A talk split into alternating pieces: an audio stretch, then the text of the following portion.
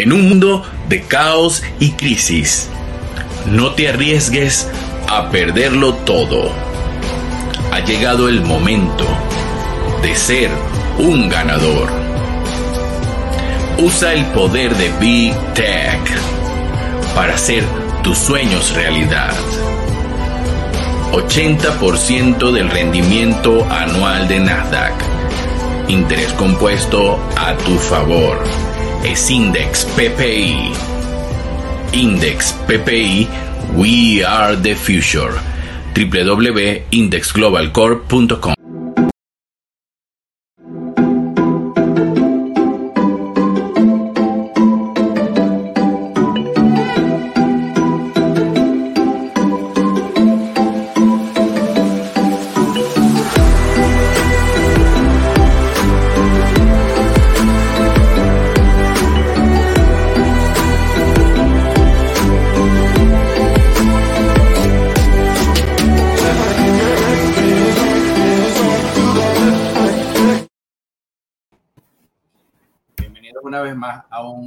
episodio de esta cuarta temporada de Vivir del Trading. Una vez más con ustedes, Luis Barreto, aquí en tu podcast favorito de finanzas y negocios. Y bueno, César Hernández con ustedes.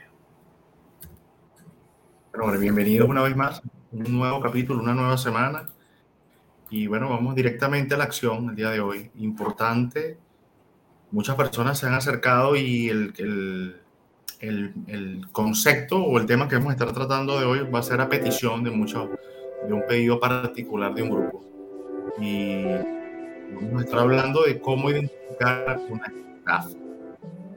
Cómo identificar una estafa, cómo evitar caer en ese tipo de trampas que las pintan siendo muy bonitas y terminan siendo, bueno, el desastre, el desastre colectivo porque comienzan siendo muy bonitas y luego trae una cola impresionante. No, pero es que lo interesante de las estafas Ponzi, César, es que se reproducen como se reproducen los políticos. O sea, yo no entiendo por qué la gente sigue cayendo en estas cosas. O sea, todos yo creo que tenemos nuestra historia con algún Ponzi. O sea, yo creo que todos, yo, yo, yo sí lo reconozco, yo, yo he caído en Ponzi. Pero Oye, pero una vez, pues, o sea, no, no, es que caigo todo en todos los Ponzi. O sea, eso.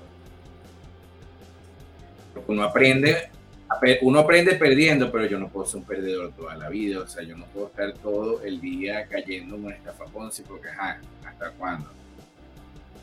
Claro, es que normalmente el problema es que se, una de, los, de, de las grandes causas que te llevan a, incidir, a, caer o, reincidir en una estafa Ponzi es el mismo hecho de que lo que te prometen en un esquema Ponzi es la recompensa inmediata, que es lo que normalmente es una necesidad básica del ser humano, esa necesidad de la recompensa inmediata, que es ese sesgo que tú bien mencionas y está estipulado en el módulo de mindset en el club de negocios. Esa necesidad de recompensa inmediata lleva a las personas a creerse cualquier tipo de oferta. Ejemplo, mira, trae 50 dólares y todas las semanas obtén un rendimiento del 100%.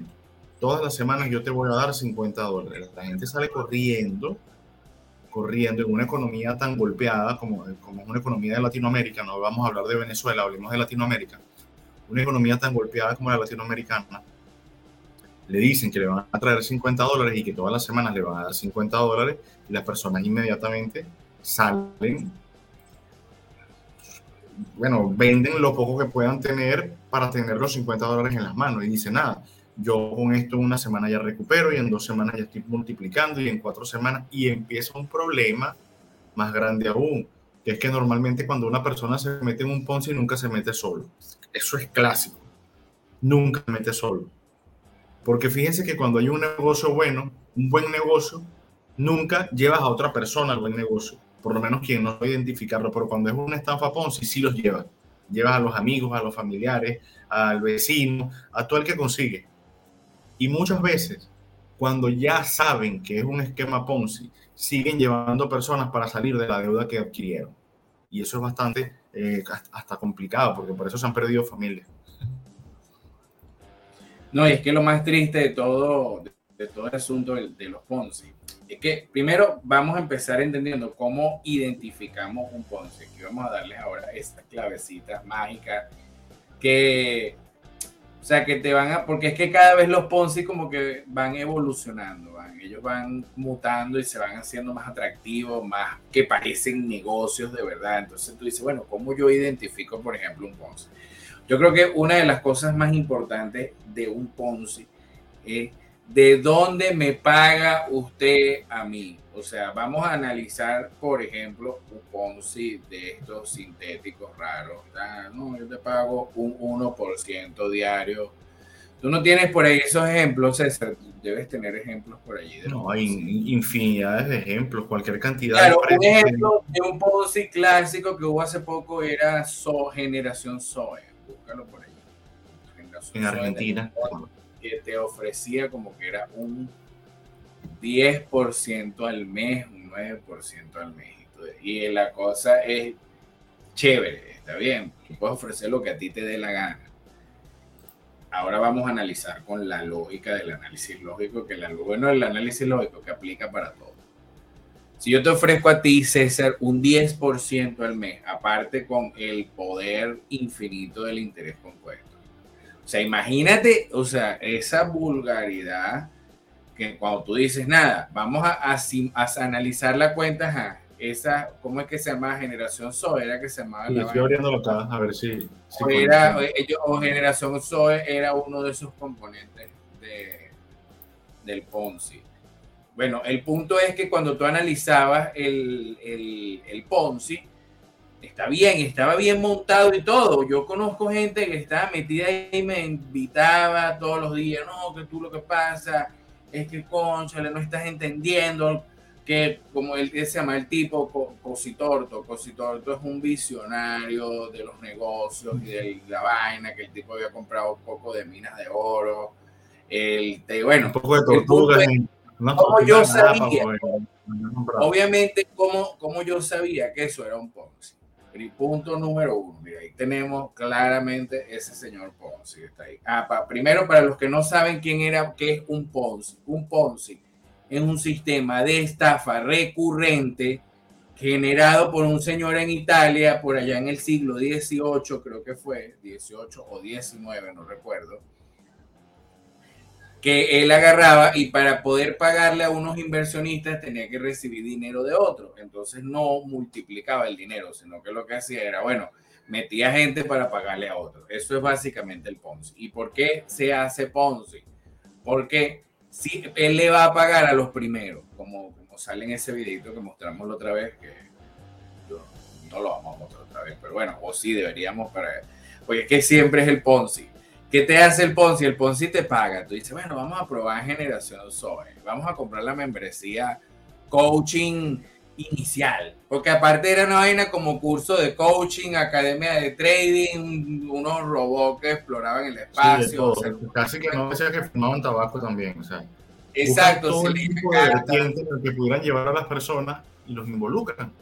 Y después no hayan cómo salirse. Fíjate esto. Mira lo que, lo que, lo que comenta él allí entraban a participar unas 500 personas por día, con un promedio de capital de 1.600 dólares en la organización. O sea, estábamos cerca del millón de dólares diario. Un millón de dólares diario. Diario, de entrada. Entonces, ajá, nos permitieron hacer muchas obras, levantamos a gente de la droga, pero por supuesto, si tú estás agarrando un millón que entra de una persona y empiezas a utilizar en otras cosas, además de malversación de fondos, además de malversación de fondos y además de no invertir, eres muy bueno, porque eso es, casi como el socialismo, eres muy bueno con el dinero de los demás. Porque entra y tú utilizas eso para hacer obras.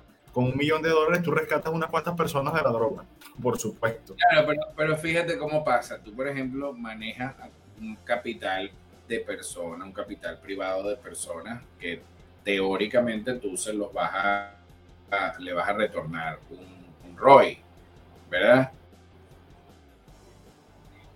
¿Se escucha? Sí. Ajá. Entonces, esas personas le vamos a dar un ROI y tal, y toda aquella historia, pero ¿qué pasa?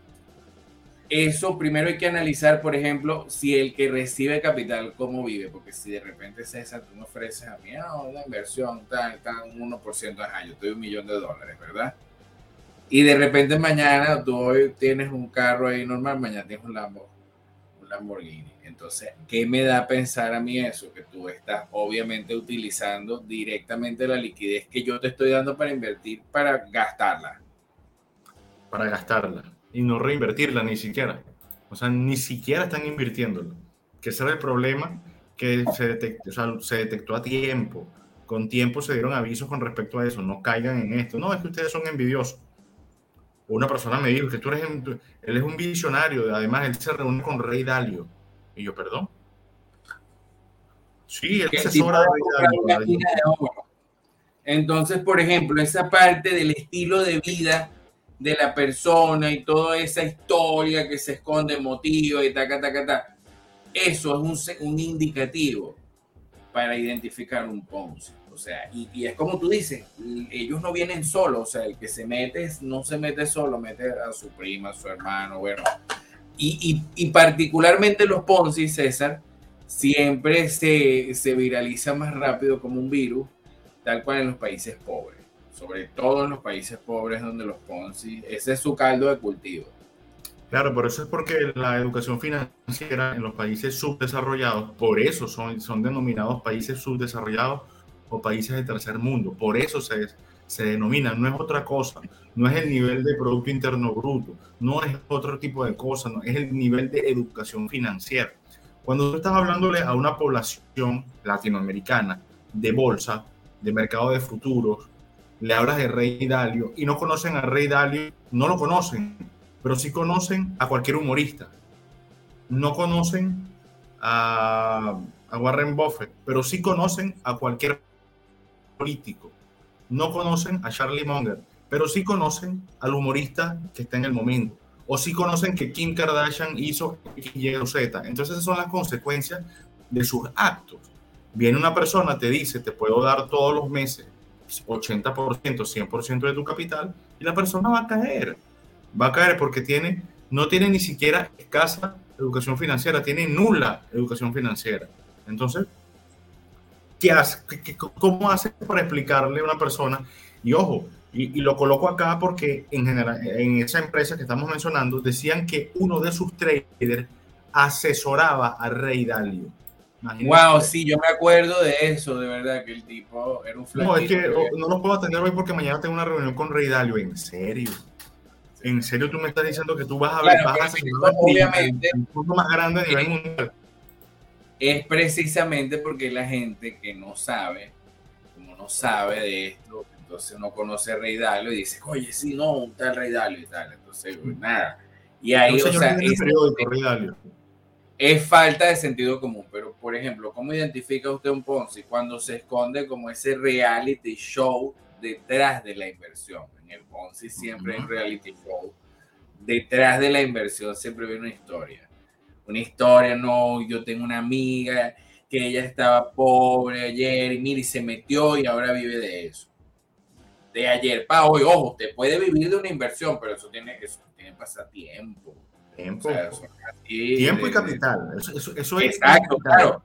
Y si usted quiere que le, que le dé más rápido, usted tiene que bajarse más rápido, más de la mula, ¿verdad? Entonces tiene que empezar a liquidar todo, porque usted puede que ese edificio no le dé renta, porque nadie se lo alquile. Entonces, ¿qué pasa? ¿Cómo, ¿Cómo sale la gente en ese, en ese tema del Ponzi? ¿Cómo lo identificamos rapidito? Bueno, esa historia, ese reality show malvado. Segundo, en el Ponzi no hay una inversión real. O sea, usted tiene que preguntarse primero, por ejemplo, César, ¿cuál es el promedio anual de Nasdaq en los últimos 20 años de rendimiento? Que Nasdaq, para mí, Nasdaq es el mercado que más rinde. O sea, a nivel de crecimiento es el que más rápido crece. Él en algún momento va a superar en puntos al Dow Jones promedio, promedio casi que histórico. Hablando del Nasdaq, estamos hablando entre un 18 y un 18, 19, 20% aproximadamente.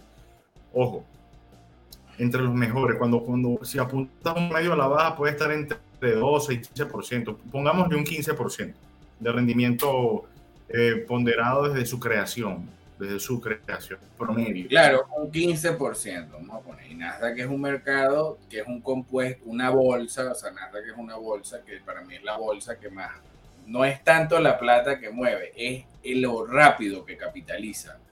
O sea, no es que Nasdaq, no es que, ay, ella mueve 20 mil millones de dólares este, e, en una semana, pero te los mueve muy rápido y así como te los mueve, te los quema. O sea, tecnología es una cosa que de verdad, de verdad que eso es una cosa increíble cuando uno analiza los movimientos de Nasdaq y sus crecimientos. Pero ¿qué pasa? Cuando yo, yo traigo esto a colación, porque no es, puede ser posible que una pedazo de empresa vagabunda que hace coaching, hace que esto, o sea, por ejemplo, eso es chévere, el coaching, todo eso es muy bonito, pero ajá, eso tiene que dar retorno porque si no se vuelve un gasto, por ejemplo. O sea, usted, por ejemplo, el club de negocios... ¿Cómo generas la renta? ¿Cómo generas la renta? Es la pregunta principal. Claro, el club de negocios, por ejemplo, el club de negocios que lo hace negocio, que la gente que va a estar allí siempre lo va a pagar porque va a facturar para pagarlo y no se hace un gasto. Porque tú dices, bueno, gracias al contenido del Club de Negocios, que yo año tras año tengo acceso a esta información y me la sé y tengo mi portafolio y estoy con mi comunidad, porque hay un producto que tiene retorno. Por ejemplo, la seguridad social es un gran Ponzi también, eso hay que decir. La seguridad social que mucha gente defiende es un esquema Ponzi que de paso hay una ley que te obliga a colaborar con ese robo. Es que otro esquema Ponzi y la gente no, la gente no comprende qué pasó con las aseguradoras en el, durante, durante toda la pandemia. La gente no entiende por qué los seguros comenzaron con los impagos. Y el, el sistema financiero que respalda toda la estructura de seguros es un esquema Ponzi también, porque está diseñado está diseñado como para que no todas las personas cobren el, el siniestro. Está diseñado como eso.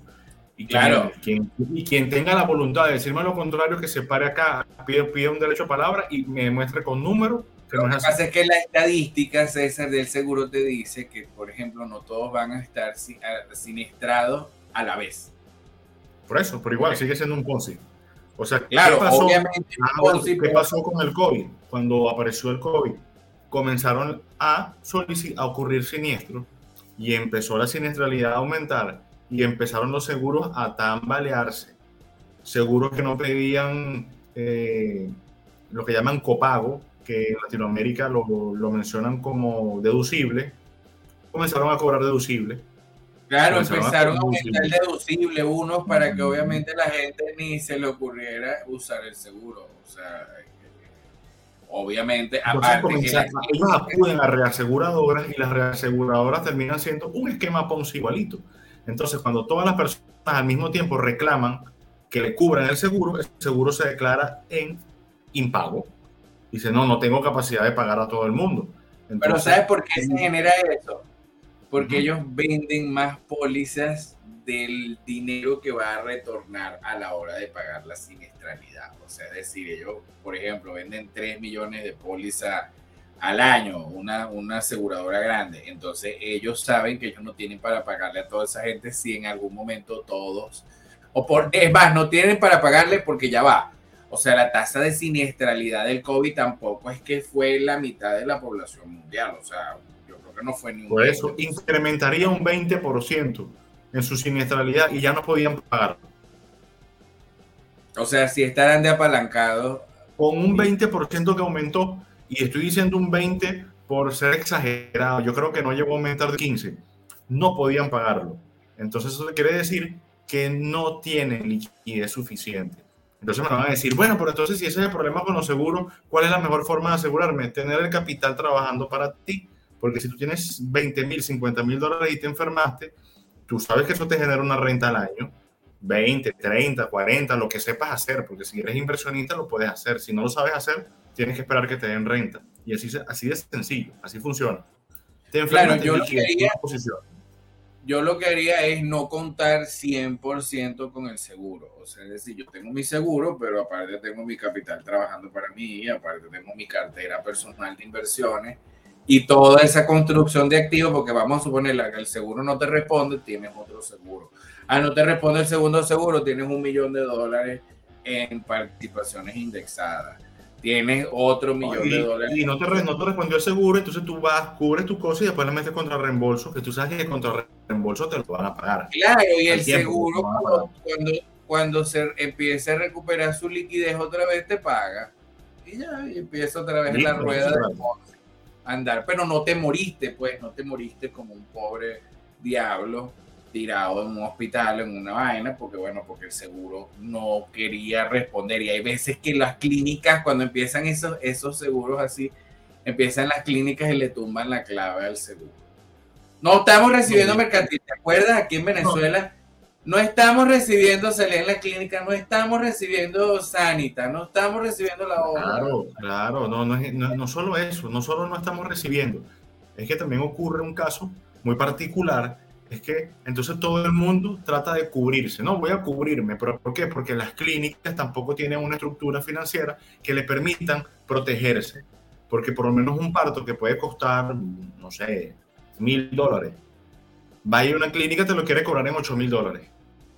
El seguro te dice, yo voy a pagar ocho mil dólares a la clínica, eso cuesta mil. Y, y la clínica dice, yo te lo voy a cobrar en ocho mil porque tú te demoras seis meses en pagarme.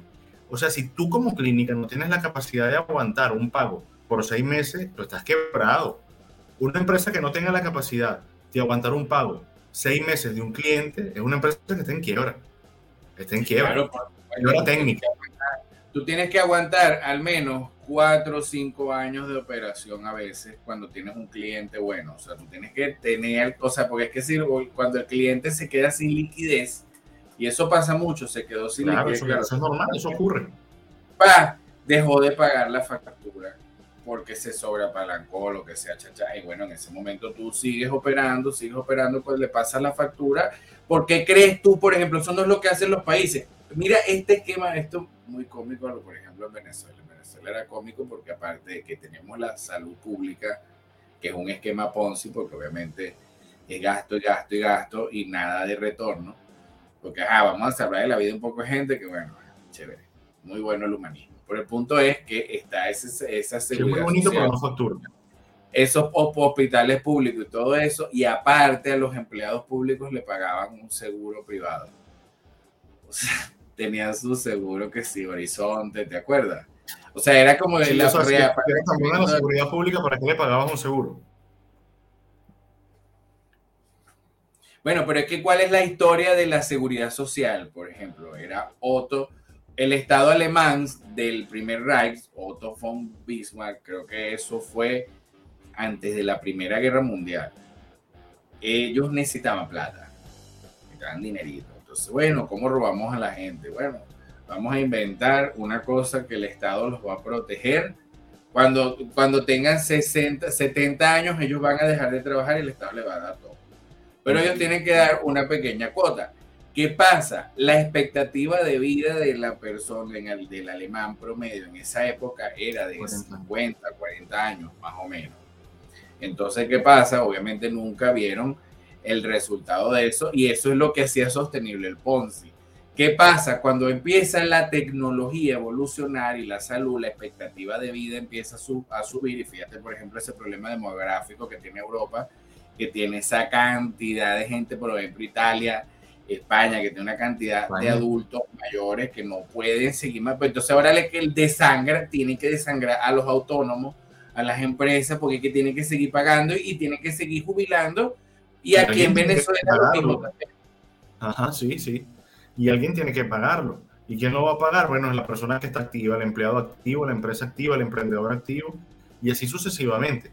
Ahora, y, y, se verán reformas. Fíjate que en España, en España y en Alemania, ya han intentado prorrogar, o sea, alargar el tiempo de jubilación. Ya lo han intentado. Que no sí, pero la gente no se la cala porque entonces va la gente y yo le pagué la jubilación a fulanita porque es que la gente, o sea, el problema de los políticos es pensar que la gente es bruta siempre.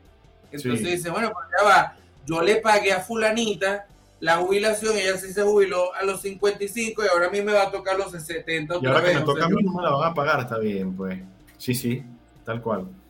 Bueno, porque, la gente hay una máxima, tú puedes engañar a muy pocas personas siempre. O puedes engañar a muchas personas por muy poco tiempo. Una vez. Tú puedes engañarlos a todos una vez, pero no puedes engañarlos a todos siempre. y a todos por siempre, ¿no? ¿Y qué, magia es esa? Pues eso no existe. Entonces, cuando va avanzando y cuando, cuando aparece la tecnología y empieza la información a estar pública en Internet y la gente se dan cuenta de lo que le están haciendo, comienzan las protestas.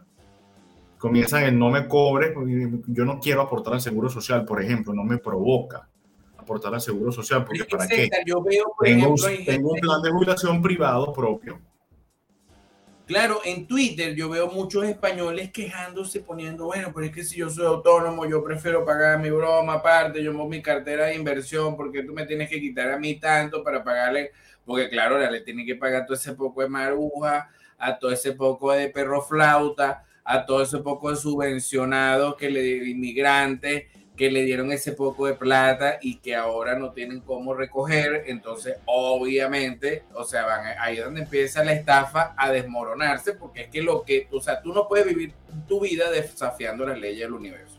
Ahí está. Cuando hablamos de, este, cuando, por ejemplo, usted no, no crea, por ejemplo, que porque algo esté regulado no es una estafa Ponzi, por ejemplo, o sea, y es que aquí hay que, hay que hablar claro, porque, por ejemplo, este señor Madoff, que aparte, Bernie Madoff, creó la bolsa Nasdaq, o sea, él fue el papá de ese señor.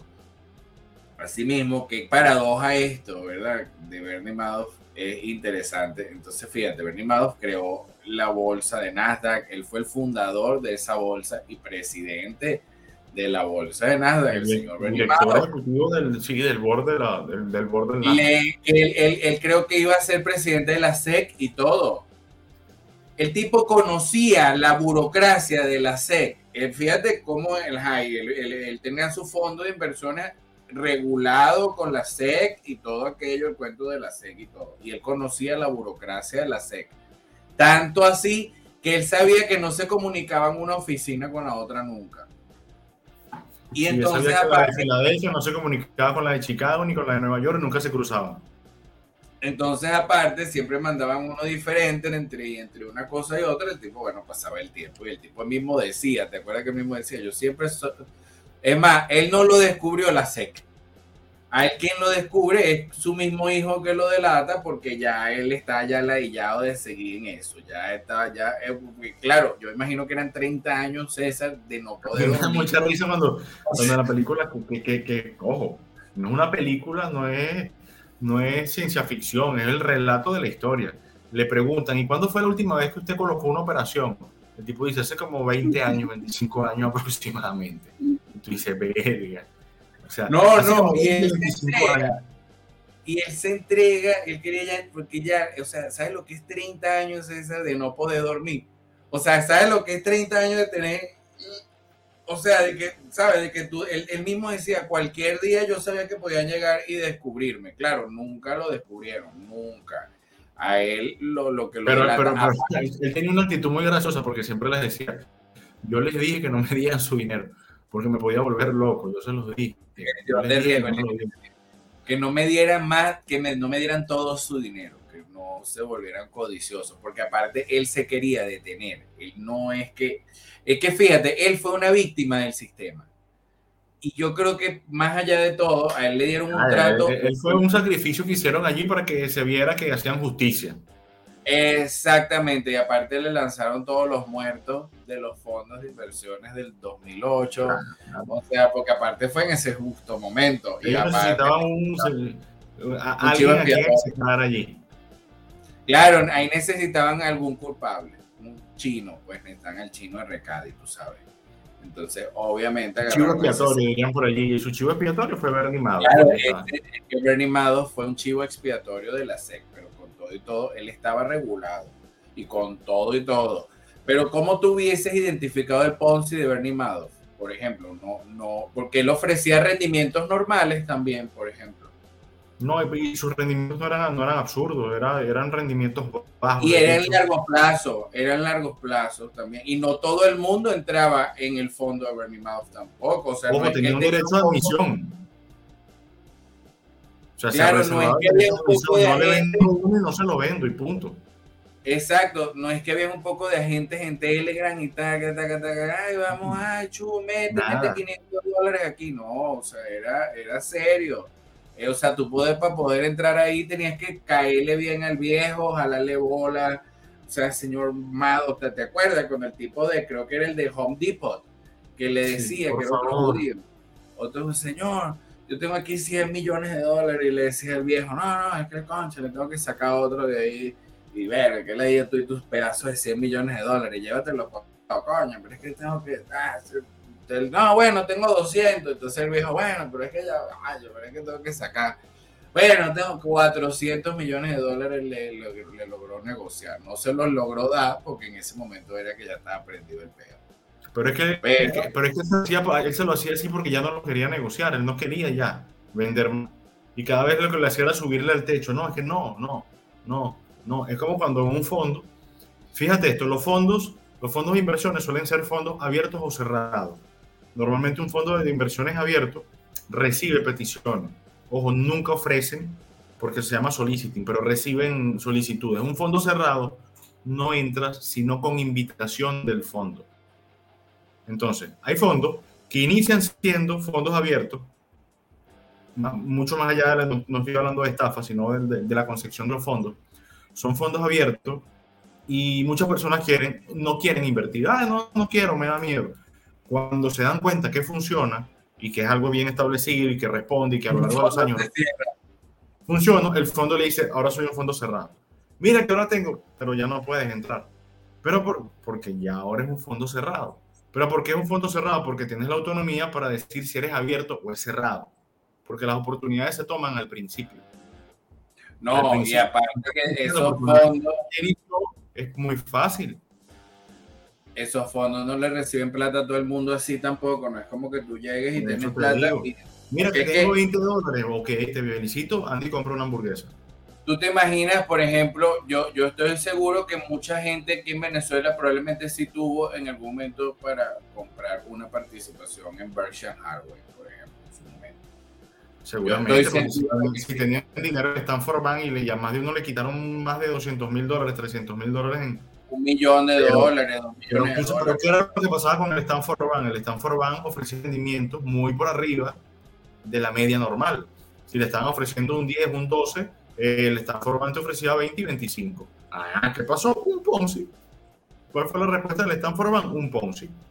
Claro, pero, pero fíjate lo que, por ejemplo, pasa. Ajá, yo estoy seguro que, eh, que muchos venezolanos tuvo para comprar participaciones, sobre todo con Cadivi, pudieron haber comprado participaciones en Berkshire Hathaway, por ejemplo, que es un fondo que le hubiese protegido su dinero y todo, todo lo que ya sabemos.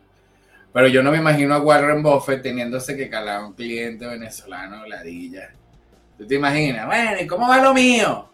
¿Tú te imaginas? Entonces, entonces nada, este bicho ladilla, liquida, leí la, pos- la posición, son 30 millones de dólares, pero ajá, yo no me quiero calar ese viejo ahí, ese Manuel Rosales, que ladilla, ese maracucho al coño ladrón. Y encima fastidioso, porque encima porque tiene 30 millones de dólares quiere llamar todos los días. Porque qué sí son, o sea, ves, en cambio esta gente, o sea, vienen, están ahí, nadie, ni, ni hablan entre ellos, ni, ni se saludan, ni nada, ni, le- ni lo llaman por.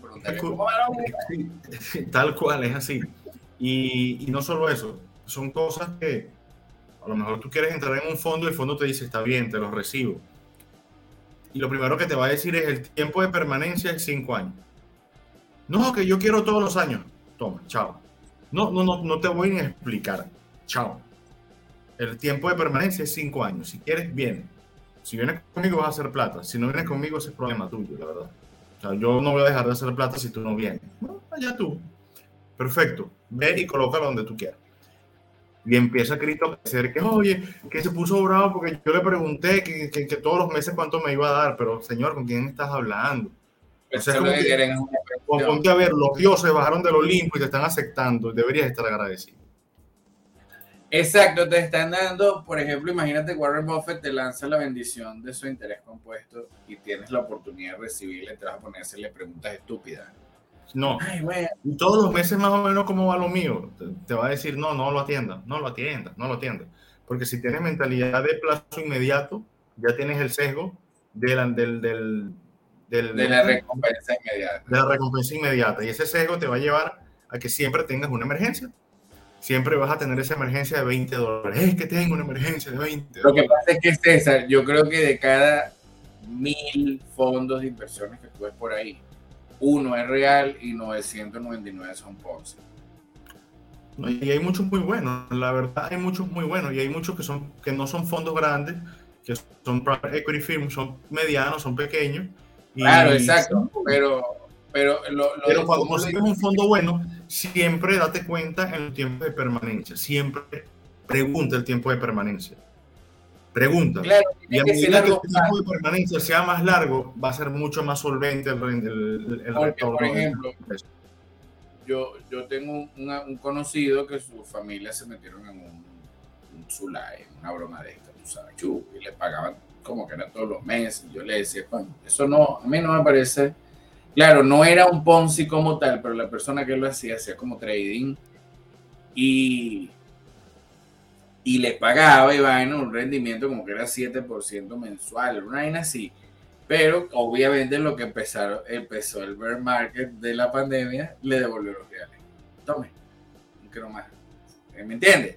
Entonces no fue sostenible. O sea, al final sí, sí te pagó, tacata, pero no fue sostenible, no hubo una, una consistencia en la inversión. ¿Por qué? Es que no puede ser consistente. Imagínate, imagínate quien empezó a invertir sin saber nada Imagínate esto, una persona que la primera vez que vio inversiones en su vida fue el año pasado. La primera vez que vio algo fue un gráfico del 2021. Y ve los gráficos y piensa que desarrolló una estrategia en pleno 2021, que cada vez que bajaba, subía, que cada vez que bajaba, subía. Entonces, él dice, nada, soy un fenómeno. Porque fíjate, cada vez que yo compro sigue subiendo. No se da cuenta que estaba en el pico de un bull market, ¿no? empieza diciembre, enero, el bear market. Y cada vez que baja, él compra y cae. Y cada vez que baja, él compra y cae. Y en la tercera vez ya quebró, ya ese fondo quebró. Entonces, cuando te dicen, no, este es un fondo y, como estamos detectando estafas, no, todos los meses te puede dar un 80%. No debería ser lineal, eso para empezar es mentira. Empezando que no puede haber un rendimiento tan alto. Segundo, no puede ser un rendimiento lineal. ¿Por qué no puede ser lineal? Porque no todos los meses son iguales. No todos los meses la reacción del mercado es igual. No todos los días el mercado reacciona igual. Ojo, y estoy diciendo de, manejado de una forma muy suave, como un inversionista, no como un trader, que para ser un trader necesitas unas capacidades mucho más arrechas. Voy a utilizar la palabra. Primera vez que lo utilizo en, un Lo único que tiene es plata y paciencia. El inversionista lo único que pone su plata, y, a dormir. Y su estrategia y su plata y paciencia, esa es la clave, plata y paciencia. Yo soy más, ojo, yo hago trading, pero yo soy más de plata y paciencia. No, tú, compras en gráficos mensuales y que avance el mercado, está bien, de eso se trata. No, plata no, no, a estar haciendo no vas a estar haciendo baby, lo que llaman babysitting, o sea, no vas a estar cuidando todos los días algo. Y, y con todo y eso, en un año el Nasdaq ha podido reportar 30% de ganancias, en un año. En un año. Porque eso es lo de pinga, por ejemplo, de la consistencia. Y ahí lo voy a decir claramente, por ejemplo, fíjate la consistencia, qué interesante cuando uno habla de consistencia, que la gente todo lo que quieren es ganar pero nunca, nunca entienden lo que significa la consistencia, ser consistente. Entonces, ¿qué pasa? Tú agarras y todos los que invirtieron en Bitcoin, invirtieron entre comillas, bueno, chévere, ah, la fiesta. Pues. Ahorita nadie está ganando nada de plata con el Bitcoin. O sea, eso es mentira. O sea, ah, pero los, los, como nosotros, los de Nasdaq, los de los índices, los de futuro, siempre ganamos plata. Siempre. Somos consistentes a la hora de ganar dinero. O sea, eso es vivir del trade. Porque no estamos. Todo market, que siempre lo digo. Los bear markets se dan los mejores rebotes de la historia. En los bear markets. En los markets siempre se darán los mejores rebotes de la historia. Entonces ya queda de parte de cada quien, se aprende a invertir, se aprende a operar, se, se aprende a tradear, porque eso es otro nivel. Eh, queda en cada quien, es una decisión particular, es una decisión personal. Si quieres seguir eh, con esa emergencia de 15 y último de 20 dólares. Coño, no puede ser, no puede ser, no puede ser. No, pues no, yo, no me imagino, yo no me imagino a Charlie Munger recibiendo una llamada. Mira, por favor, ¿será que qué, pasó con, Si yo tengo 5 dólares, ¿qué puedo hacer? Ve y cómprate un café. Ve y cómprate un café. Ah, no, y luego, ¿qué invierto? No, nada, tómate el café y ya. Ve una película luego. Pero es que a esa gente, César, no vale la pena ni darle un consejo. Porque ¿qué consejo le puedes dar a una persona que viene tan llena de pobreza en su, en su mente? O sea, ¿qué le puedes decir? No le sirve nada. O sea, no, ni que, o sea, es muy difícil darle un consejo a una persona que viene con esa mentalidad así tan contaminada. Es complicado porque ya vienen, vienen con, un, con un concepto errado del dinero, vienen con una creencia errada del dinero, vienen desde la necesidad, vienen desde, el, ¿sabes? desde la escasez. Y, ahí y eso es una de las cosas, el, el, caldo de cultivo del, del eh, ¿cómo es? El host, el host del Ponzi, ¿sabes? Como todos los parásitos tienen un host del que se alimenta, bueno, el host, el huésped perfecto del Ponzi es el que tiene necesidad. El que necesita pagar una Los identifican. los identifican. O sea, los precisan y tienen la capacidad, porque eso sí tienen, tienen unos locutores muy buenos. Claro, son unos vendedores maravillosos. Ah, sí, por supuesto, son comunicadores excelentes, porque de hecho arman todo como si fuese una religión. Y todo es, bueno, si se puede, vamos. Es como aquel pastor que vimos en estos días, no, te acuerdas? No sé si se lo puso por acá. El carro se accidenta y le dice, y el carro se accidentó, el muchacho pastor dice, pero en este momento tú te arreglas, yo te declaro que tú estás sano, el carro no aprendí, pero ¿cómo va a aprender? A punta de, de, de, de, reclamar. Claro, pero es que tú le, puedes, tú le puedes rezar al Dios que te dé la gana, pero si tú no tienes el interés compuesto a tu favor, estás jodido. O sea, te le puedes rezar. Tú le puedes rezar a quien tú quieras, pero si la batería se descargó, el carro no va a vender. Exactamente. Usted con la ley del universo no va a poder pelear nunca. Pero fíjate, por ejemplo, este tema de la gente con la necesidad y el tema del Ponzi. ¿Por qué es tan importante no invertir desde la necesidad? Porque ¿quién ahorita, y ahí es, ay, ¿cómo lo identifica? Fácil, ¿quién ahorita de todo lo que nos está escuchando no tiene un problema de plata? Por ejemplo. Entonces, obviamente te dicen, no, tú quieres ganar más dinero, ¿verdad? Obviamente, ¿quién no quiere ganar más dinero? Entonces, no, y entonces mandan a cuatro o cinco personas, señuelos, di que tú ganas. Los trajean, los trajean, traje. Ah, esa es otra cosa. y, esa es otra cosa. El clásico, clásico de esta fue un traje, el traje. Mira, yo me puedo poner una franelilla y en una franelilla me siento en la máquina y hago 7 mil, 8 mil dólares en una semana sin problema alguno. Y primera vez que lo voy a decir por la pantalla, en una franelilla. Entonces no se dejen, no se dejen meter un traje. Vas a poner el traje, pero no necesita el traje, pero no, porque viene de Armani. Esa persona que viene de Armani, en Venezuela llegó un jeque que no era jeque y agarró a las señoras del cafetal y las pasó por Go. Pase por no, aquí. Las del cafetal, las del cafetal eran poquita cosa, esas no entraron ahí. Las que entraron ahí fueron las del country. O sea, ahí era la bonita Country Club. No, pero todas, las que protegen. No, no, las de cafetal no, no, las de cafetal eran como eran muy pobres para poca cosa para él. Ahí eran puro Folmer, puro Mendoza, o sea, ahí los Machado, este tipo Juan Manuel eh, Broma Montesino, o que fue el que trajo al jeque, o sea, eso, eso es lo que había, era la crema y nata ahí siendo estafada por ese tipo que además, tipo de, tipo de mujeres de la buena vida de aquí del Ángelo que las contrató de un bar de aquí de mujeres, las contrató y dijo, ay, esas son mis esposas. Y entonces, bueno, en el Tamaraco dejó este cuentón así, que eso es que, pero ¿por qué? Porque es que todos eran, cuando todos llegaron, el tipo corrió el rumor, y eso fue cuando se estaba acabando ya la Venezuela Saudita, creo que fue un año antes de que yo naciera o en el año en que yo nací, esa historia es muy buena. Y resulta que el tipo, César, lo divertido es que cuando el tipo corrió el rumor que era un hacker rechísimo. Y este tipo Montesino, que era, tenía unas minas de oro, le dio como dos pepitas de oro. Con eso fue que el tipo, bueno, eso es un Ponzi también. El tipo agarró y con eso, bueno, eso es un Ponzi tal cual. El tipo agarró con esa pepita de oro, hizo el primer gasto. Con eso contrató a las mujeres, pagó la primera parte del Hotel Tamanaco aquí en Caracas Intercontinental y se vino a un privado que lo trajo el tipo. El tipo llega, ah, bueno, el gerente del hotel, lo, la orden era complacer los gustos y peticiones del jeque. Pero antes de que llegara el tipo, él mandó dos emisarios y contrató como 10 mujeres y eran las esposas supuestas de que bueno, sí que eran unos fiestones en el Tabaraco. Bueno, el tipo iba a la Rolex en el CCCT y agarraba reloj, regaló relojes, Rolex, o sea, de, originales, vaina, eh, dejaba un poco de cheque.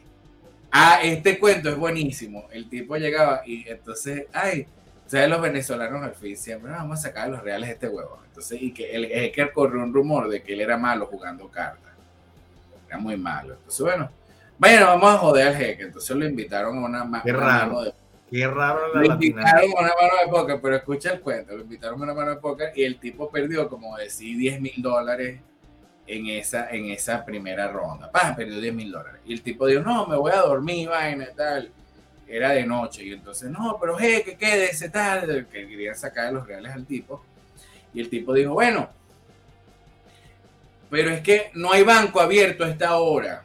No, mentira. Si me aceptan un cheque, dice el tipo, yo me quedo y juego. Bueno, pusieron el cheque en la caja fuerte del casino, de la vaina, que era, el cheque era como de como de 200 mil dólares, una cosa así, como 200 mil. Era una vaina un poco de plata. Era una vaina así, un poco de plata. El punto es que el tipo perdió intencionalmente como 30 mil dólares. Lo que era en Bolívar, en como 30 mil dólares, algo así. Y entonces, no, como 50 mil dólares, era un poco plata. Bueno, perdió 50 mil dólares, vaina, y le tenían que dar como 300 o 400, era algo así. Y el tipo, no, bueno, cuando perdió como 30 mil, eran 30 mil, 50 mil, algo así. tipo, no, bueno, ya estoy muy cansado y he perdido mucho dinero, mejor me voy a acostar a dormir. Ay, ¿será que hay un banco? Eran como las 10 de la noche. ¿Habrá un banco abierto para cambiar el cheque pagarle? No, no, bueno, vamos a desconfiar del jeque, por favor. Agarraron, le dieron los lo que le restaba en efectivo al tipo y se quedaron con el cheque. Entonces, claro, el cheque. Ese, ese cheque que todavía reposa como evidencia en la broma del, de estafas del, del 6CPC. Entonces, fíjate todo lo que el tipo generó, pero es que divertida esa historia, mira, qué buena. Eso debería ser una, una serie y todo, una película, una vaina. O sea, claro, fíjate, y, fíjate el concepto. Jeque, trajes, seguramente venía trajeado, por supuesto. Entonces, no, no, no con su, con su broma, con su ropa de jeque. Bueno, diría George Harry con su, con su bojote. Pero no, que fíjate cómo va de Armani. ¿Qué te dice eso? O sea, a mí, a mí, a mí realmente esas marcas me dicen muy poco. Y, y, me la puedo colocar, pero a mí esa marca muy, poco me dice. A mí me dice un statement. A mí me dice un performance. A mí me dice un, un, un ROI anual. Eso sí me dice algo, pero algo como eso no, porque si lo hizo el jeque, imagínate, si lo hizo el jeque, el jeque. Pero qué tan difícil es agarrar y comprarte una ropa. ¿Tú no te acuerdas también la serie esta buenísima que está en Netflix que se llama Inventing Anna? Que ojo, yo, yo contrataría. ese, muchacho era un, era un, genio.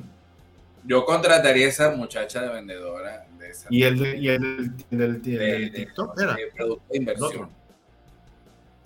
Ah. Hay, una serie parecida, el tipo del Tinder. No, esa era la del estafador de Tinder, pero el, ese, ese, el estafador de Tinder, o sea, imagínate. Un concepto muy parecido al de, al de Inventando Anne. No, pero la de Ana, ella, ella, ella no tenía la intención de estafar a la gente. Lo que pasa es que ella no tenía ningún negocio en las manos. Esa es la verdad. Yo, yo siendo los banqueros esos que la demandaron, yo lo hubiese contratado a ella para vender productos de inversión. Claro. Porque, porque tenía una muy buena dinámica. Su problema fue que nunca tuvo, nunca, tuvo una estructura. Y es precisamente lo que ocurre con las estafas. Son la amiga que armó, la amiga que armó el plan para Marruecos. sí, ah, pero ella, ella, ella, quería, ir gratis, que más que fácil. ¿vale? Claro, pero viste la, la del hotel. Claro, pero ese, ese fue lo mismo que hicieron en el casino. Es el equivalente al del casino. Claro, vamos a ella se lo merecía, ella se merecía. O sea, yo siendo el juez le hubiese dicho, usted no, esa demanda no cabe ni equipo, usted, usted es la sinvergüenza, porque aparte la tipa se fue, ella quería vivirse a Ana, porque la negrita, la del hotel, que ella era la única que estaba clara, ella siempre supo que Ana no era lo que decía ser y ella, y ella sí era amiga de Ana de verdad sin interés de plata. Que fue la única. Ella dijo, yo sabía que eso iba a pasar en algún momento. Y por eso yo, como sé que yo no me puedo permitir ese viaje, yo no fui para eso. Y a mí no me pasó eso. Por eso le pasó a ella por andar de salida a, a poner, meterse en viaje que ella no puede pagar. Porque aparte ella fue la que armó el viaje para Marruecos. Ay, que, unos jardines que costará como dos mil dólares la entrada de una persona en los jardines de Yves Saint Laurent. Claro. Entonces, que Ana no podía salir del complejo donde estaba porque no tenía liquidez ni para pagar un autobús. Entonces la otra se fue que por unos jardines, ¿te acuerdas? Y la, y la factura también se la lanzó a Ana. Esa de la factura de los Por eso yo le dije, yo le dije, bueno, eh, la que querías ir eras tú, yo no quería ir para allá. Claro, pero ella no era ni viva, la amiga. Es muy clásico. Y ese es, el, ese es el principal problema de todas las estafas Ponzi. Son expertos captando capital, porque tienen personas que pareciera que las entrenaran para eso. Tú los ves hablando y tienen una forma que cuando te das cuenta parecieran los vendedores de, de resort, que tienen la misma capacidad. Un vendedor de resort y un captador en un Ponzi son lo mismo una capacidad infinita. Sí, sí, no, de resorts, pues, de, propiedades horizontales. O sea, son impresionantes. Y pasa por aquí, firme y perfecto. No, esas no son propiedades horizontales, esas son multipropiedades. Eso le llaman multipropiedad. Sí, pero, el, pero el concepto lo tenía como propiedades horizontales. Bueno, antes de terminar este programa, le quiero dar un agradecimiento a los amigos de Coninte que nos hicieron llegar estos libros del estado de bienestar Oye, sí, genial. Por aquí tengo yo el otro. La moralidad del capitalismo. Ay, esta es la moralidad. Ya vamos a quitar esta configuración. Ay, no me sabotea esto aquí, coño. Esto, esto, esto sabotea. No, además que interesante, porque esos son libros de verdad que hablan cosas desagradables y nefastas como el estado de bienestar, que es precisamente lo que trae esas jubilaciones malvadas. El está, después del estado de bienestar. Mira lo que dice, los políticos te robaron el futuro puedes recuperarlo. Después del estado de bienestar. Y este que se llama la moralidad del capitalismo. Eso nos lo regalaron los amigos de Conintech. Bien, bien interesante ese detalle, de verdad. Pues me encanta que me regale el libro. Y bueno, antes de irnos, antes de irnos, bueno, recuerden, mañana tenemos el análisis semanal de los mercados, como todos los viernes, a través de Getter. Gracias a nuestros amigos de Getter siempre por apoyar a los creadores de contenido. Este, de verdad, una red social que, bueno, ha estado creciendo. Ahorita fíjate que le cambiaron los colores a Getter por el centenario de la libertad de Brasil o algo así. Ahora es verde ah, y amarillo. Verde y amarillo. Cosa tan rara esta, pero bueno. Entonces, mire, no, no se dejen engañar, o sea, no piensen en el largo plazo. Usted va a caer en un Ponzi siempre que busque recompensa inmediata.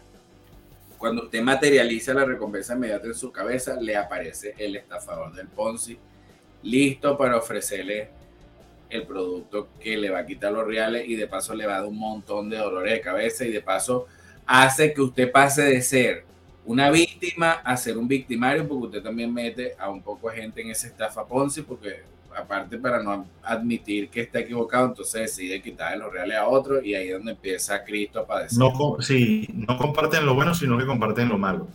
Entonces, para el, para el tema de la recompensa inmediata, quien esté buscando la recompensa inmediata, la mejor recomendación puede ser un empleo, busque un empleo. O busque desarrollar una actividad que le permita, con lo que usted sepa hacer, generar algún tipo de ganancia.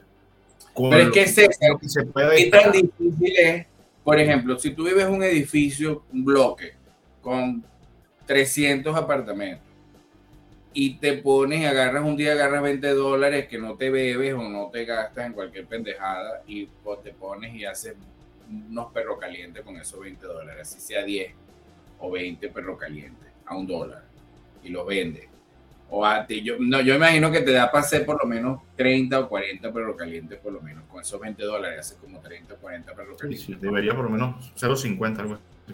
Más o menos los hace como 20 o 30 porque yo he hecho. Y los vas y los vendes. Esos 20 los convierte en 40. Y después vas así y tienes un flujito de caja. Eso es recompensa inmediata. Con eso vas resolviendo, taca, taca, taca, taca, taca, y vas haciendo. Mira, yo conozco casos de gente de que eran enfermeras y se pusieron a vender hamburguesas y ahora les va mejor vendiendo hamburguesitas. O sea, no es como que es el mejor negocio, pero coño, es mejor que está ahí esperando un empleo ahí 200 dólares. Y peleando y reclamando que yo soy docente. Fíjate que lo decíamos hoy.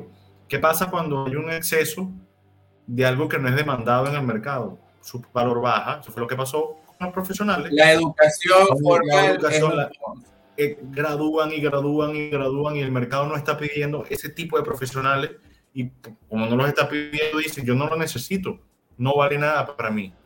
No vale claro, nada. y usted puede venir con 500 títulos y si usted no vale nada para mí porque no estoy buscando.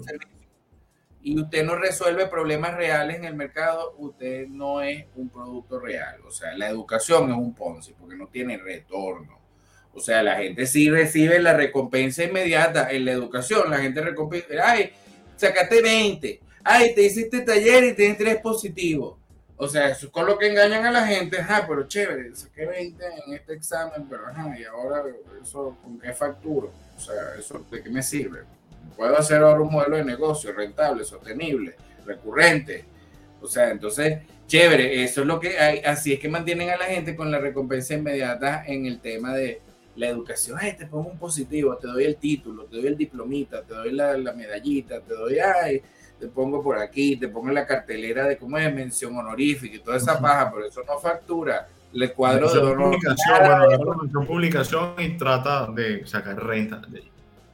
De hecho, en Los Simpsons, lo único que mantiene abierta la escuela esa pública es, va, es Lisa y Martin, que son como unos prospectos para que pueden generar algo para el futuro pero porque si no generan ninguna persona que le, que le dé algo al mercado, o sea, eso, imagínate esas escuelas, todo lo que estudian ahí en esa escuela de Springfield, César, y nada más tienen, lo que mantienen esa escuela abierta es Lisa y el y Martin, que son los únicos que, que, que son posi posiblemente, y de paso eso es una vaina para el futuro a largo plazo, que bueno, Lisa sí, muy largo plazo. Claro, pero imagínate todo lo que gastan los contribuyentes en mantener esas escuelas y ese poco de parásitos ahí porque aparte también la gente usa las escuelas como guardería, entonces eso no está bien. O sea, tiene que saber que la escuela también es un Ponzi, la seguridad social es un Ponzi y todo lo que no genere valor en el mercado es un Ponzi. Y con eso nos despedimos hasta el próximo jueves, hasta una próxima oportunidad. Vale, nos vemos en una próxima ocasión.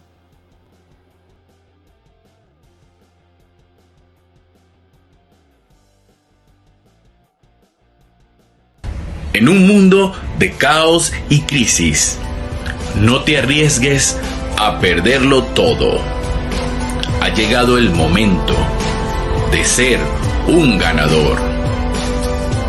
Usa el poder de Big Tech para hacer tus sueños realidad. 80% del rendimiento anual de Nasdaq.